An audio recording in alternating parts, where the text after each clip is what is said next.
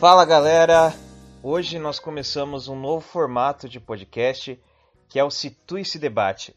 Né? Ele faz parte dos nossos novos formatos de podcast que nós vamos começar a publicar a partir desse mês, né? o Debate o Explica. E, bom, agora, como o próprio nome já diz, nós vamos trazer para vocês um episódio que é, debate um tema relevante e também um pouco polêmico né, pelos membros do Situice. Então, no caso, o tema de hoje é xenofobia. De Charlottesville, nos Estados Unidos, em 2017, né, até o governo Trump prendendo crianças e adolescentes imigrantes em 2018 e 2019, das eleições presidenciais que nós vimos aqui no Brasil no ano passado, até o discurso de ódio que tem crescido no nosso país contra haitianos, venezuelanos, árabes e outros grupos, né? a ascensão dos movimentos nacionalistas e xenófobos em países como a Holanda, a Suécia, a Ucrânia e Hungria na última década, e o Brexit né, nesses últimos anos, a perseguição de minorias muçulmanas na China e os surtos de violência que nós temos visto contra imigrantes na África do Sul em setembro. Tudo isso demonstra que existe é, um discurso ultranacionalista ganhando força ao redor do mundo. Não é uma coisa é, regional, mas é algo que é um fenômeno que tem acontecido em várias partes do mundo, né, em vários países diferentes. É, isso mostra que grupos xenófobos e neofascistas é, têm ganhado voz. E diante disso, é, o debate de hoje é para a gente entender qual a explicação para isso, né? Seria uma crise econômica, uma crise política ou algo mais complexo? Diante disso, eu sou Matheus Nakamura e agora quero que os outros participantes do Situ esse Debate se apresentem para que nós comecemos a discutir. Ô pessoal, o Luiz está aqui participando também. Eu queria passar a palavra para o Gabriel, que é o nosso novo membro aí do Situice. Ele está é, participando é, também do, dos podcasts, além da edição de vídeo, um pouco de estratégia de conteúdo. Então, Gabriel, muito bem-vindo aí ao nosso podcast. Opa, é muito bom estar aqui. É, fico realmente muito lisonjeado, muito feliz de fazer parte desse grupo, poder contribuir também, é, é, trazendo pensamento crítico aí na, nas redes é isso que o Situice faz. Enfim, já, já acompanho o Situice há, já acompanho o Situice há algum tempo, é, tanto os podcasts quanto os conteúdos. Lembro desde o início dele no, em meados lá do ano passado e retrasado com, com o Luiz. E, enfim, espero poder é, aprender mais é, aqui de dentro. Com certeza, cara. Obrigado pela sua participação. Acho que o aprendizado vai ser mútuo, né? A gente também vai aprender muito com você. E, bom, agora também tem outras duas pessoas que vão estar participando conosco do, do debate, fora o, o Luiz e o Gabriel, que são a Giovana e a Roberta. Por favor, meninas, se apresentem aí. Oi, gente, Roberta aqui, participando do podcast do debate. Bom, gente, então, como eu introduzi é, a questão agora há pouco, se a gente analisar os últimos anos aí através do nosso planeta, nós vamos ver que vários países têm tido uma ascensão da ultradireita, né, nacionalista, xenofóbica, e não é só uma coisa que nós temos visto aqui no Brasil, né? E aí eu queria lançar essa pergunta para vocês. É, muitas pessoas, é, teóricos, historiadores vão dizer que normalmente quando esse movimento acontece, né, de ascensão do pensamento nacionalista, né, e conservador, que isso normalmente ocorre quando estamos em uma época de crise, seja ela econômica ou política. Uh, vocês acham que a ascensão que nós temos visto ela se dá realmente como um reflexo da crise que nós temos vivendo, ainda resquícios, por exemplo, da crise econômica de 2008, ou dá para trazer mais algumas outras razões para o que a gente tem visto? Olha, o Nakamura, eu acho que tem relação sim. É, é um negócio que muitos autores já, já estudaram sobre isso, e quando eu penso nesse assunto de xenofobia e tal, é, é natural gente pensar também no nazismo, né, que foi um, talvez um, um dos dos movimentos políticos né, que a gente teve no mundo ocidental e no mundo de uma forma geral, mais violentos em relação ao estrangeiro e em relação ao nacionalismo exacerbado.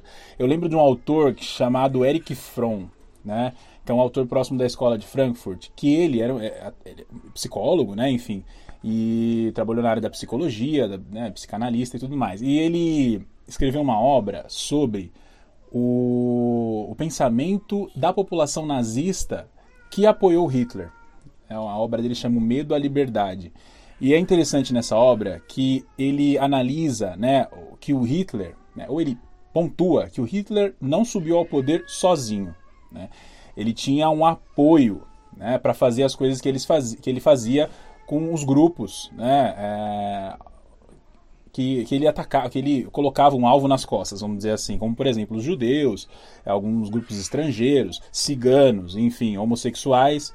É, e eu acho que sim, porque o, o Fromm, antes de fazer a análise dele, né, com os conceitos da psicanálise, ele fala o seguinte: o medo à liberdade da população nazista que apoiou Hitler estava embasado né, numa pauperização que foi construída entre a Primeira e a Segunda Guerra Mundial né, que entre a Primeira e a Segunda Guerra Mundial é, tinha, né, a Alemanha foi massacrada né, com, é, pelos países que venceram a Primeira Guerra Mundial no sentido de, de punições econômicas e tudo mais, e isso causou um problema social grave na Alemanha. Então essas pessoas enxergaram no Hitler um salvador, é, principalmente porque ele prometeu tirá-las daquela situação de pauperização que foi construída desde a Primeira Guerra Mundial. Né? E aí é, acho interessante, porque mostra né, que a crise ela propicia o avanço daqueles sentimentos nacionalistas que é, colocam um salvador, né, é, exaltam o conservadorismo, exaltam a violência a grupos né, é, minoritários ou pontua inimigos né, do povo, é, e movimentos xenófobos partem a partir, surgem a partir daí. Então eu acho que sim, eu acho que sempre a gente vê que o nacionalismo, né, ou mesmo os movimentos de direita, eles ganham força em crises. Né? Eu acho que a crise de 2008 ela tem impactos fortes e é, é possível sim que, que essa ascensão da extrema direita no mundo, que traz juntos movimentos é, xenófobos, ela tenha sido construída é, a partir de 2008 e estamos perto de uma nova recessão global, né? então ela pode ganhar mais força ainda. Eu acho que isso fica bem claro também na questão da África do Sul, que agora em setembro teve vários conflitos é, xenófobos da, da galera da, que mora lá contra os imigrantes por questão de emprego, né? Lá na África do Sul, um terço da, da população está desempregada e é muito comum lá eles culparem esses imigrantes. Teve vários ataques a lojas de imigrantes e essas coisas. E isso está se repetindo porque em 2008 já teve os conflitos lá na África do Sul também relacionados a essas questões xenófobas. Então, é, eu acho que essa questão da crise ela é, tem bastante é, impacto na, na questão da, população, que eles começam a procurar vilão né, para o que está acontecendo no país e acaba sendo as pessoas que vêm de fora. É, o, o Roberta, só uma, uma coisa aqui, aproveitar o que você falou, que acho interessante, porque o, esse autor, autor que eu estava falando, From, ele analisa, né, ele analisa o, o, a mente né, da, da, população nazista que apoiou Hitler e ele atribui a essa população um caráter autoritário. Né? E ele explica o que, que é esse caráter autoritário com conceitos da psicanálise. Ele fala o seguinte, ele fala assim, que o caráter autoritário ele pode ser chamado de um caráter sadomasoquista. E aí ele explica, por que sadomasoquista? Porque as pessoas que é, têm medo à liberdade, elas têm algumas características psicológicas que, por não ter a liberdade, elas afloram, como o sadismo e o masoquismo. É interessante isso. Por quê?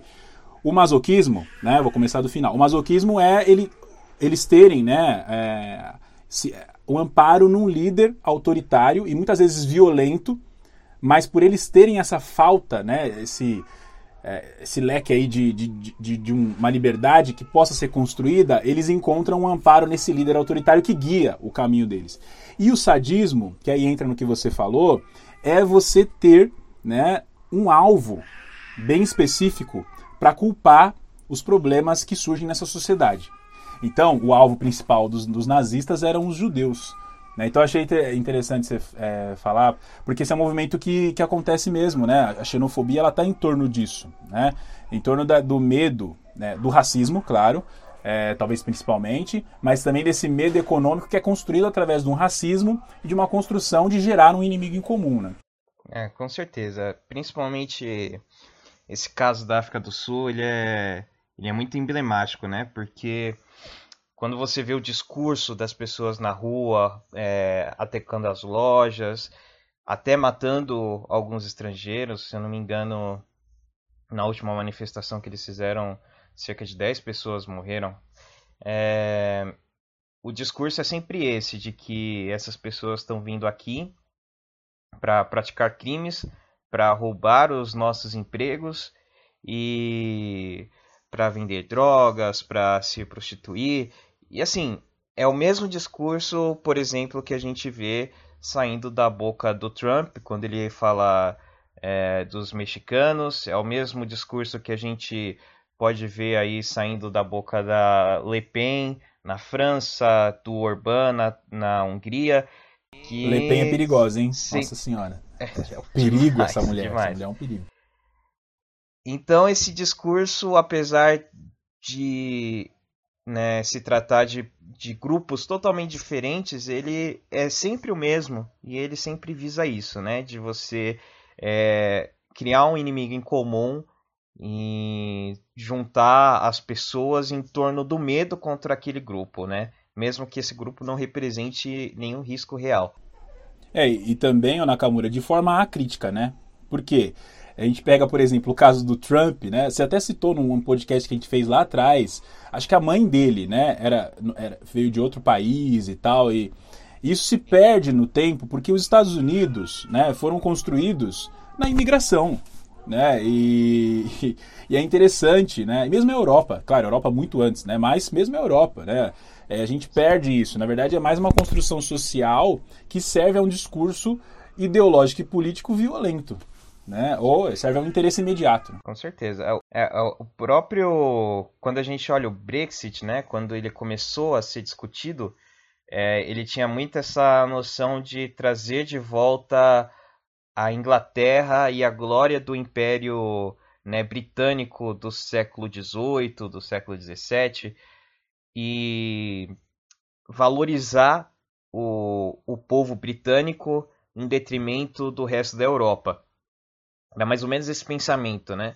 Uh, mas se a gente voltar alguns vários séculos na história, a gente vai ver que a Inglaterra, né, a Grã-Bretanha que nós conhecemos hoje, ela é fruto de, de uma miscigenação, né, do, de vários povos germânicos e etc. Então, é, esse tipo de, de comportamento ele é realmente acrítico e ele não faz nenhum sentido, né? Ele é ilógico e ele compõe, ele contrapõe a própria história de formação do, do país, né? É só ver a questão da África do Sul, que até, até décadas atrás sofria com o apartheid e aí hoje tem a população negra perseguindo outra parcela da população negra.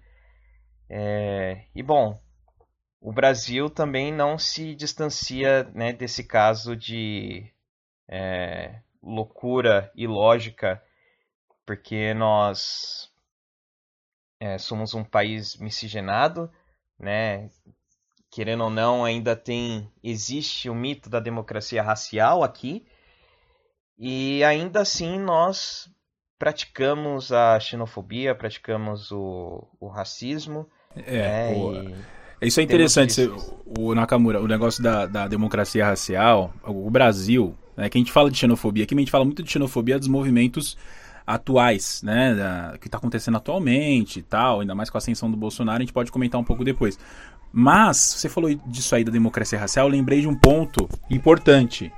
É, o, na, no século XIX, Né? Isso é muito interessante. Quando a, o governo começou a promover a, a vinda de imigrantes europeus, né, naquela transição do Brasil né, para a sociedade de mercado livre e tudo mais, a indústria do café, a empresa do café industrializando algumas regiões e tudo mais. E aí é, foi uma legislação da época, não lembro exatamente o ano, mas que ela incentivava a imigração europeia e ela vedava, olha só, era uma lei, vedava a, é, a imigração é, de negros e vedava a imigração de asiáticos. Ou seja, é, essa ideia de democracia racial, né, falsa ideia de democracia racial, está embasada numa ideia de eugenia que, né, por excelência, é xenófoba. Né? E o Brasil é um país que, na qual, no qual a eugenia foi praticada assim institucionalmente, né? Essa ideia de você embranquecer a população e tudo mais. Então, hoje os movimentos, pelo menos os que a gente encara aqui, né, é, tem raízes no processo escravocrata que a gente viveu. Né? No Brasil, dificilmente alguma coisa do Brasil atual não tem vínculo com o processo escravocrata no qual a gente viveu. É, e não é diferente com a xenofobia. Eu achei interessante você citar, só lembrei, né? Queria dar uma pontuada, acho que. Ah, é, só para reforçar isso daí que você falou, é, eu fiz, um, fiz uma pesquisa uma vez sobre essa questão da migração no país, no, do Brasil, entre o século XVIII e entre o século XIX e o século XX. E aí tem um, tem um decreto de 1890 que ele fala é, o seguinte: tem um artigo que fala assim. É inteiramente livre a entrada nos portos da República dos indivíduos válidos e aptos para o trabalho, que não se acharem sujeitos à ação criminal do seu país, exceto os indígenas da Ásia ou da África, que somente mediante autorização do Congresso Nacional poderão ser admitidos de acordo com as condições que forem então estipuladas. Exatamente, é exatamente esse decreto do qual eu estava falando. É, você vê, 1890, né? Depois da abolição e depois da instalação da República. Então é uma sequência, né? Abole a escravidão, instala a República e aí você embranquece a população. É tipo né, um processo que os racistas, né, e, ou a gente pode usar o termo né, também para isso, os xenófobos, é, a, acreditam ser um processo civilizatório. Né? Então a xenofobia está muito vinculada a isso também. Né? Gente, quando os franceses falam, por exemplo, retomar né, o sentimento nacional francês, eles acreditam que os estrangeiros podem ou estão barrando o processo civilizatório na França. Né? Isso se replica em vários, vários países. Né? Sim, sim, com certeza. E aí, só para mostrar que não é tão distante, em 1945 teve outro decreto de lei sobre imigração aqui no Brasil que é, ele diz que existe uma necessidade, aí ele fala assim, ó, a necessidade de preservar e desenvolver na composição étnica da população as características mais convenientes da sua ascendência europeia é, precisamos incentivar a admissão de novos imigrantes de ascendência europeia no cenário de trabalho nacional. Então, assim, é, o Brasil e acho que o mundo todo, o que a gente vê de xenofobia atualmente é, é mais uma, uma onda que já tem voltado, mas que ela nunca. não é algo novo, é algo que já existia é algo que já estava aqui na nossa sociedade e que agora simplesmente está ganhando voz de novo. Eu acho que o interessante, por exemplo, da gente falar de Brasil é que com o nosso tamanho aí de vários países, né? Tem, temos um, um país muito grande, a gente consegue perceber isso dentro do próprio Brasil, né? Nas próprias eleições, nas últimas eleições a gente ouviu super o pessoal criticando o Nordeste, isso e aquilo. E eu acho que todo mundo, pelo menos aqui, já deve ter ouvido. Ah, sei lá, baiano é preguiçoso, é, carioca é não sei o quê.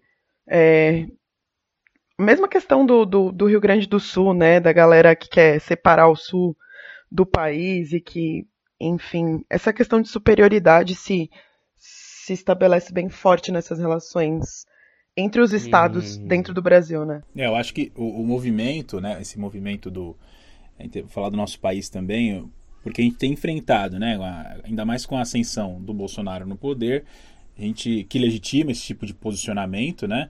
Mas como você mesmo citou, né, na eleição isso já era visível. E eu arrisco a dizer que muito antes da eleição, né, essa, já, já tinha acontecido esse afloramento, né, um pouco mais visível assim no, na mídia, de movimentos é, contra e tal. Uma coisa que sempre aconteceu embaixo dos panos, mas que de um tempo para cá tá pulsando, assim. As pessoas estão falando assim de boca aberta. E agora com uma legitimação né, do cargo mais alto do país, as pessoas falam abertamente mesmo e não estão nem aí. Né? É, mas aqui no Brasil a gente tem vários grupos né, é, que, so, que sofrem mais com a xenofobia. É, a, gente, a gente sofreu hoje, né, a gente sofreu recentemente aí problemas relacionados a isso com os venezuelanos, né, que estavam vindo para cá e tudo mais. É, a gente viu até agressões físicas né, que aconteceram, né, enfim, é, no norte do país. E tem grupos que são mais antigos, né? E que muitas vezes a gente não percebe que eles sofrem é, xenofobia, porque eles já estão tão é, presentes aqui na nossa sociedade, é, mas que eles sofrem, assim, talvez até mais que os outros grupos, como por exemplo os bolivianos. Né? Eu fico pensando nisso, que a gente é aqui de São Paulo, e na, aqui a comunidade boliviana em São Paulo é muito grande. Né? E eles são, é um dos fluxos migratórios mais antigos que a gente tem a, aqui da América Latina né, do resto da América Latina para o Brasil. É, e os venezuelanos sofrem com vários problemas que são justificados, várias violências que são justificadas na xenofobia, como se fossem um povo inferior. A escravidão, né, a violência, né, o ataque moral, né, o ataque verbal. É uma comunidade grande que sofre muito aqui, né? Ou aos haitianos também, né? Enfim. Sim, com certeza. E é, e é interessante a gente observar que é, segundo tem um estudo da Federal de, de Minas Gerais que ele mostrou que desde 2014 é, o crescimento de crimes de xenofobia aqui no Brasil cresceu mais de 600%. Esse 600% é, é muita coisa. E é assustador a gente ver que é um fenômeno que só vem aumentando e essas pessoas têm encontrado, querendo ou não, é, embasamento no discurso do próprio, do próprio presidente. Mas, enfim, gente, uh, seguindo aqui o nosso, nosso debate, eu queria perguntar é, uma coisa para vocês. Né? Duas coisinhas, no caso, para a gente já encaminhando aqui a discussão uh, e o fechamento dela. O Humberto Eco ele é um grande estudioso do fascismo e ele escreveu O Fascismo Eterno, que fala sobre a constância do pensamento fascista dentro da, da população, na sociedade. E o Manuel Castells, que também é um grande autor, autor e teórico aí das humanidades, ele escreveu Ruptura, que fala sobre a crise da democracia liberal. É, e aí os dois vão falando como como nessas últimas décadas as estruturas democráticas ocidentais que a gente tem, elas têm sido enfraquecidas, principalmente por conta do capitalismo e do neoliberalismo.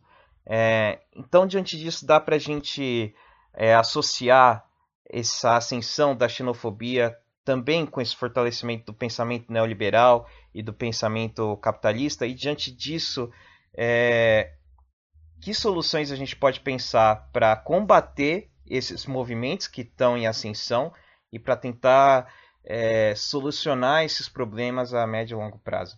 Olha, acho que é uma, é uma, boa, é uma boa pergunta, né? É, é, é, um, é uma boa questão, porque é, esse, esse modelo de, de liberalismo, né, esse modelo capitalista, é um, é um modelo econômico que, é, que que lida diretamente com a troca, né, com a troca, é, então com a troca né, de diferentes grupos ou diferentes nações, diferentes países, diferentes economias, só que ela é uma, uma troca competitiva, assim, né? Vamos dizer que assim, ela, ela, ela, ela envolve sempre uma exploração e em cima da, dessas relações, né? Então são relações comerciais que elas não são é, pelo, pelo jogo global, assim, ela não, não tem uma balança, é, não tem uma distribuição. A gente sabe que existem os que têm mais, os que têm menos, e os que têm mais continuam tendo mais, e os que têm menos continuam tendo menos, porque a partir do momento que eu, eu tenho mais, se a gente está em, em, em, um, em um contexto de, de, de liberdade econômica ali, né, não existe um, uma regulação, talvez, para que essa, é, essa vantagem de, de partida seja, seja reequilibrada.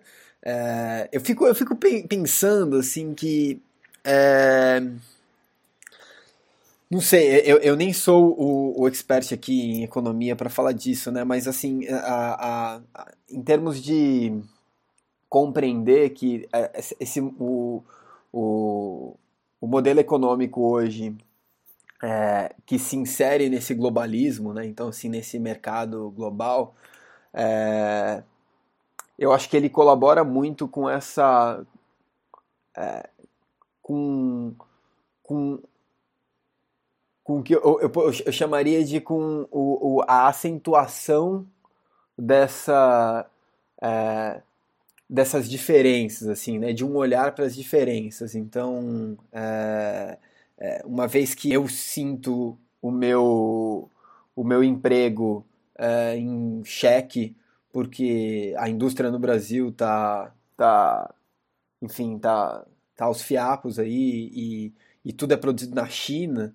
É, enfim, eu acho que a, a, a, aquilo, isso, isso pode, é, isso pode naturalmente levar a uma, é, a uma acentuação de um, de um medo, assim, desse receio que é diferente.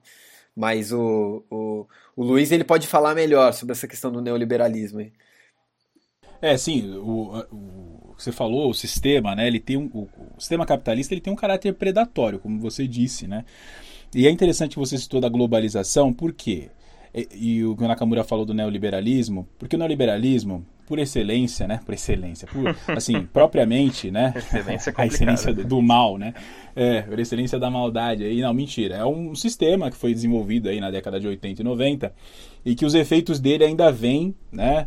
É, na verdade, ainda, ainda atua, né? A financiarização da economia e tal e tudo mais. O que eu queria dizer é o seguinte: o, o neoliberalismo ele tem um caráter também de é, globalização das relações econômico financeiras e mesmo comerciais. Ou seja, né, aquela ideia né, é, do, do, país aproveitar as vantagens que ele tem, que vem lá das vantagens comparativas lá, lá atrás, que o neoliberalismo usa, né, é, que é, o neoliberalismo é embasado no liberalismo, né, de certa forma. E ele é engraçado por quê? Eu falo isso? Porque a globalização é intrínseca ao modelo neoliberal, né?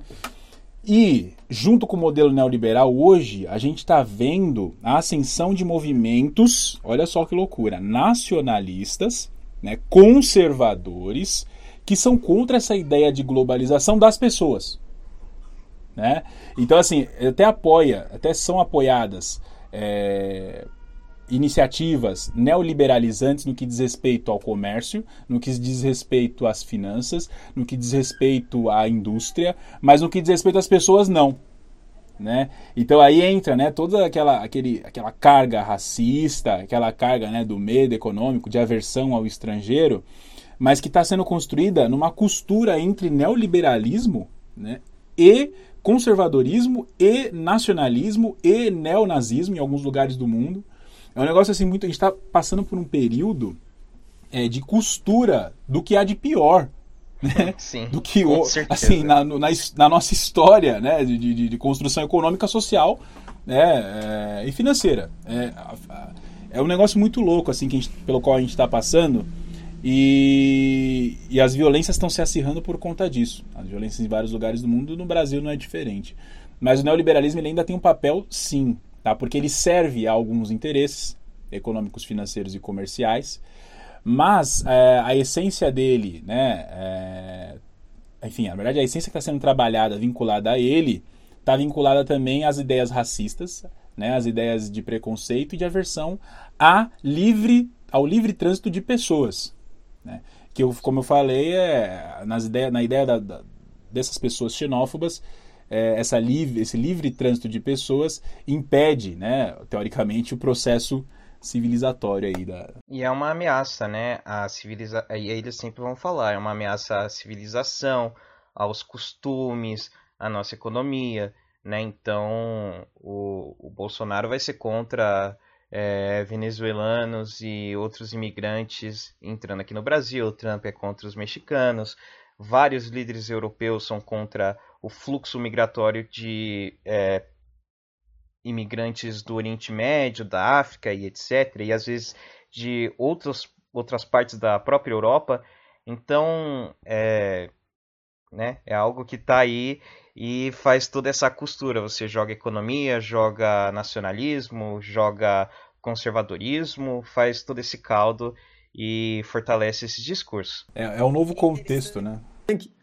Não, é louco isso, né? Porque isso, isso vem, é, isso, isso para mim evidencia um, tem um paradoxo é, muito louco que é o quanto que esse, essa mesma estrutura global ela defende, não somos todos um, so, nós nós somos todos um único mercado, é o mercado global, né?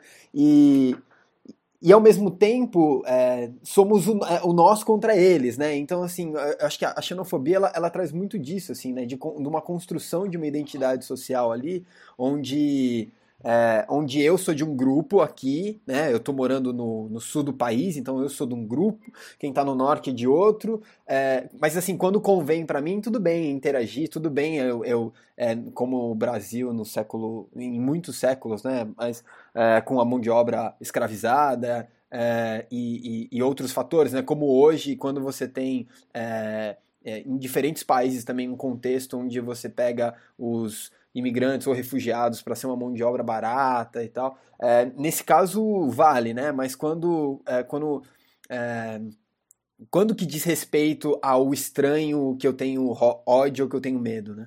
É... é e, e, e, acho que o Gabriel isso aí é, reforça, né, aquela ideia de, de que a xenofobia ela está vinculada a movimentos né, nacionalistas, é, violentos, mas ela talvez principalmente serve né, a um interesse né, sistêmico, que é esse que está falando, né? Então, quando interessa, a gente usa e a xenofobia está tá sendo utilizada para interesses bastante específicos que passam dessas questões né, da violência mais visível para a violência mais sutil, né, que é a dominação financeira, a dominação econômica, a dominação comercial, o uso de mão de obra barata. É um, é um, é um negócio perigoso né, que gente, pelo qual a gente está passando. Com certeza, com certeza. E acho que uma discussão que pode ficar para um outro programa é perceber também que, nesse sentido de outros interesses por trás, é a gente perceber que muitas vezes, né, em países onde não há crise econômica ou instabilidade política, tem havido também uma ascensão da ultradireita nacionalista. Né? E o porquê isso tem acontecido? É porque é, essas questões de nacionalismo, de conservadorismo, elas vão além né, desses momentos de crise elas encontram apoio não só quando as coisas estão indo mal. Mas, gente, é, de qualquer forma, eu acredito que a discussão que a gente teve aqui hoje foi muito interessante. É claro que esse assunto de xenofobia é algo que não dá para a gente esgotar e tratar em 30 minutos, né? Mas o, o nosso tempo já está acabando. Uh, mas é isso, eu acredito que a reflexão que a gente aqui fez foi válida. Eu acho que depois a gente pode falar mais focado em outras questões, né? Tem muita coisa aí por trás. Tem a questão também de como é, da culpa que a gente pode dar também para os movimentos de esquerda e de centro que, querendo ou não, falharam em, em criar um diálogo melhor com a sociedade, etc. Tem, tem muita coisa que a gente pode abordar ainda. De qualquer forma, é, eu queria agradecer a, a, participação de todos vocês e que vocês possam é, se despedir aí do pessoal. Valeu, pessoal. Eu acho que é super importante a gente seguir nessa reflexão do que é essa, esse medo do estranho. Acho que para nós brasileiros que é, somos estranhos lá fora e que vivemos a estranhidade, né? Tudo, tudo que é essa o, o que, que é a antropofagia, né? Assim, na cultura brasileira ali que o movimento modernista é, tanto trouxe. Onde ela se insere nessa xenofobia maluca? Então a gente. Isso não é. Isso não, não pode ser nosso. A gente tem que olhar mais Profundo, isso hein? de- Profundo. Nossa, pois é, eu ia só dar de um formas tchauzinho. a- Puxou outro podcast, vamos começar outro aqui. É o gancho, Com é o certeza, gancho. certeza. No próximo podcast. É, exato. Bom, gente, eu vou só me despedir mesmo, tá bom? Falou, gente, até a próxima. Tchau, tchau, pessoal. Muito obrigado. Fiquem ligados aí, não só no Situice Debate, né? Mas também no Situice Explica, que vai ser o nosso outro formato. E é isso aí, nós aguardamos vocês nos próximos episódios e aguardamos também sugestões de novos temas para que a gente consiga debater e trazer reflexão para todo mundo, né? E para as redes. É isso aí, galera. Até mais.